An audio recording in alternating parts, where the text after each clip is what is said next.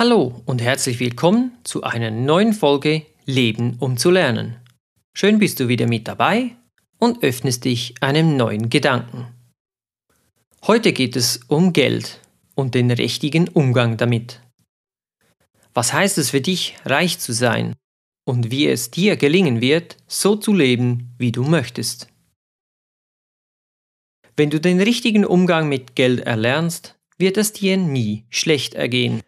Geld auf die Seite zu legen ist keine Hexerei und mit jedem Budget möglich. Vorausgesetzt, du hast keine Schulden. Wie auch sonst im Leben ist auch Geld eine Kopfsache. Lass mich dir dazu eine Geschichte aus meinem Leben erzählen. Mir wurde der Umgang mit Geld schon früh beigebracht.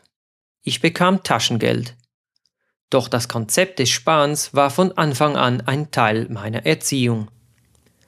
Wollte ich mir etwas kaufen, das ich mit meinem Taschengeld nicht leisten konnte, hatten meine Eltern nur eine Regel aufgestellt. Und die ging so. Wenn du die Hälfte des Geldes, das du brauchst, selbst zusammengespart hast und du es dann noch immer willst, dann bezahlen wir dir den Rest. Diese Regel lernte mich drei wichtige Dinge. Erstens, das Sparen. Ich lernte, nicht alles von meinem Geld zu verbrauchen. Je mehr Geld ich auf die Seite legen konnte, desto schneller gelang ich an mein Ziel. Zweitens, was es heißt zu sparen. Ich begriff, dass Geld und Zeit zwar im Zusammenhang standen, jedoch dass sie eine unausgeglichene Seite hatten. Das Geld ist viel schneller ausgegeben als angespart. Ich lernte mich zu fragen, ist dieser Kauf das lange Warten wirklich wert? Und drittens, Wünsche sind vergänglich. Häufig führte das lange Warten und Sparen dazu, dass ich mich inzwischen für etwas Neues, anderes interessierte. Darum wuchs mein Erspartes stetig an und ich lernte mich zu hinterfragen. Will ich das wirklich noch? Auf diese Weise konnte ich Impulskäufe gar nicht erst tätigen. Die dritte Erkenntnis ist wohl eine der größten, welche ich lernen durfte. Viele Wünsche gehen vorbei, doch dein Erspartes bleibt. Wie du deine finanzielle Lage beherrschen und verbessern kannst. Du solltest damit beginnen, dir ein Budget zu erstellen. Das bedeutet, Du schreibst dir alle Einnahmen und Ausgaben auf, die du hast. So erkennst du schnell, wo du vielleicht viel zu viel Geld verbrauchst.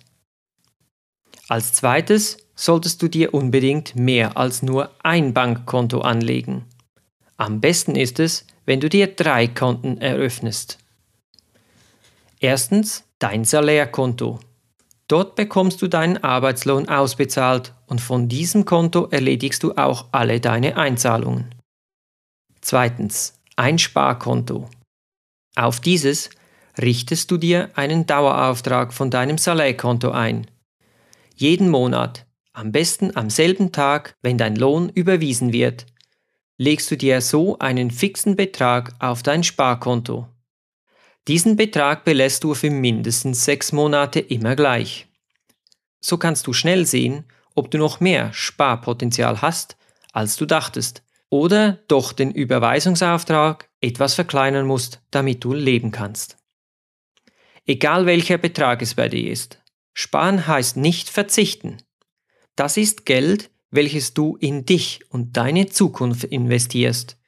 Du kannst es auch als Lohn an dich selbst ansehen, Deshalb denke, zuerst bezahle ich mich selbst. Das dritte Konto, das ich dir empfehlen würde, ist ein zweites Sparkonto. Jedoch ist es für die Steuern. Ein Steuerkonto also. Wir alle müssen diese bezahlen und mit den Jahren weißt du auch in etwa wie viel pro Jahr, das du dafür auf die Seite legen musst.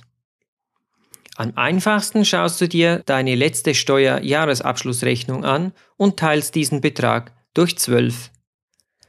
Tätige ebenfalls einen Dauerauftrag von deinem Salärkonto auf dieses Steuerkonto mit dem Betrag, den du zuvor errechnet hast. Auf diese Weise weißt du ganz genau, das Geld, das noch auf dem Salärkonto ist, das hast du zur Verfügung. Steigt dein Kontostand auf dem Salärkonto, nach den ersten sechs Monaten, obwohl du die Daueraufträge eingerichtet hast? Sehr gut. Dann ist es an der Zeit, deine Zahlung an dich selbst zu erhöhen. Nimm dein Salärkonto ab, dann überprüfe erneut deine Ausgaben. Passe diese an oder minimiere gegebenenfalls deine Zahlungen an dich selber. Überprüfe deine Zahlen mindestens alle sechs Monate. Das dauert nicht lange, doch du wirst sehen. Auf diese Weise kommst du schnell zu Erspartem und du kannst dir auch mal was leisten. Gib aber nicht alles von deinem Ersparten auf einmal aus. Du solltest immer mindestens drei Monate überleben können, ohne etwas zu verdienen. Schließlich kann es ja auch mal sein, dass an deinem Auto etwas kaputt geht oder du eine neue Waschmaschine brauchst oder vielleicht eine neue Brille. Dann hast du immer Geld auf der Seite, um das abzufedern. Hast du bereits Schulden? Dann nutze das Sparkonto genau gleich. Nutze dieses Geld aber zuerst, um deine Schulden zu bezahlen. Das Sparen kannst du erst beginnen, wenn du schuldenfrei bist. Es ist wichtig, deine Schulden zuerst zu begleichen. Denn für das Kapital, welches du schuldest, musst du bestimmt Zinsen bezahlen. Das bedeutet, dass deine Schulden dir noch mehr Geld aus der Tasche ziehen werden. Denn deine Schulden sind der Verdienst eines anderen. Was ist dir deine Zeit wert? Erspartes hat für mich etwas Beruhigendes. Es bedeutet für mich Sicherheit. Das muss für dich aber nicht auch so sein. Geld kann auch Freiheit bedeuten oder Status. Das hängt von dir und deiner Persönlichkeit ab. Ob Geld oder Zeit für dich wertvoller ist, das solltest du unbedingt für dich herausfinden. Ich selbst kenne meine Antwort erst seit circa zwei Jahren. Dafür habe ich online einen Test gemacht. Dieser ist gratis, aber nur auf Englisch. In den Show Notes dieser Podcast-Folge findest du den Link dazu. Glaube mir, nach diesem Test wirst du dich anders im Alltag verhalten. Ein wirklich toller Test, wie ich finde. Was ist dir deine Zeit wert? Einer meiner erlernten Glaubenssätze ist, man redet nicht über Geld. Doch das ist Quatsch. Wenn du nicht weißt, was Glaubenssätze sind, dann höre dir unbedingt die Podcast-Folge Nummer 15 an. Da erfährst du, was das ist und was das für dich und dein Leben bedeutet. Der folgende Abschnitt handelt auch von Glaubenssätzen. Warum Reiche reich sind und Arme arm bleiben. Reiche Leute reden ständig über Geld. Warum ist das so? Geld ist eben auch eine Kopfsache. Du ziehst das im Leben an, an was du die ganze Zeit denkst. Sind das Probleme in der Partnerschaft? wirst du diese anziehen. Ist es Geld, wird sich Geld bei dir wohlfühlen. Doch was heißt es, reich zu sein? Jeder hat eine eigene Definition von reich. Die meisten von uns denken bei dem Begriff wohl an Villen und schnelle Autos, teure Partys auf noch teureren Booten oder das, was wir halt in den Medien zu sehen bekommen. Eine weitere Definition von reich ist es, nie mehr arbeiten zu müssen oder nur noch das machen zu können, was man will und wann man es will. Reich sein kann aber auch einfach bedeuten, alles zu haben, was man braucht. Was es für dich bedeutet, musst du dir selber beantworten. Geld auf die Seite zu legen, fiel mir immer leicht. Deshalb machte ich mir nie groß Gedanken um das Geld. Doch auch ich habe im vergangenen Jahr begonnen, verschiedene Bücher zu dem Thema zu lesen. Hätte ich dieses eine Buch schon mit 20 Jahren gelesen, wäre ich heute bestimmt finanziell noch unabhängiger. Ich habe daraus gelernt, wie unsere Welt im Zusammenhang mit Geld funktioniert. Wie die meisten von uns tausche ich meine Lebenszeit in Geld. Das heißt, ich gehe für mein Geld arbeiten. Ich bin ein Arbeitnehmer. Das ist die eine Seite, wie man an Geld kommen kann.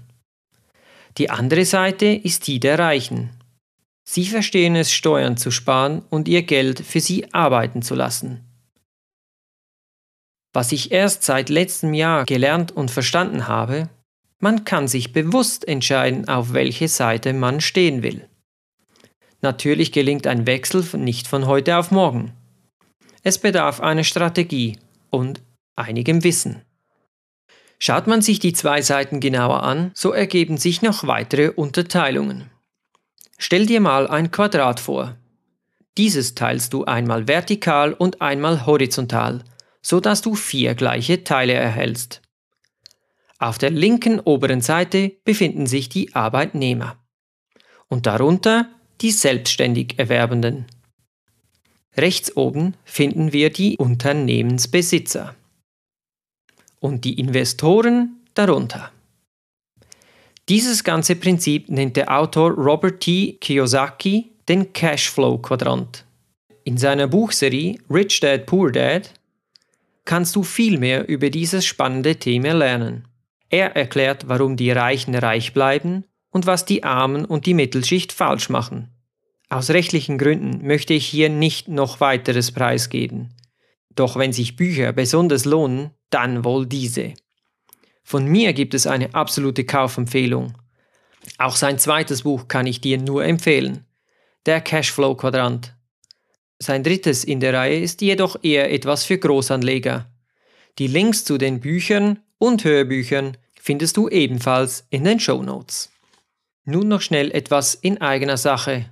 Alle Links in den Show Notes sind Affiliate-Links. Das bedeutet, dass ich eine kleine Provision von Amazon erhalte, solltest du dich über diesen Link für ein Buch entscheiden. Für dich hat das aber keinen Einfluss auf den Preis. Dieser bleibt gleich. Es ist aber eine schöne Art, wie du diesen Podcast unterstützen kannst und mir helfen kannst, mehr solcher Podcaste zu erstellen. Danke also jetzt schon. Ich fasse alles nochmal zusammen. Geld ist eben auch eine Kopfsache.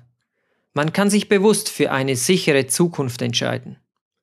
Selbst das Erreichen von finanziellen Zielen ist möglich. Sprich mit anderen über Geld und lerne mehr zu dem Thema.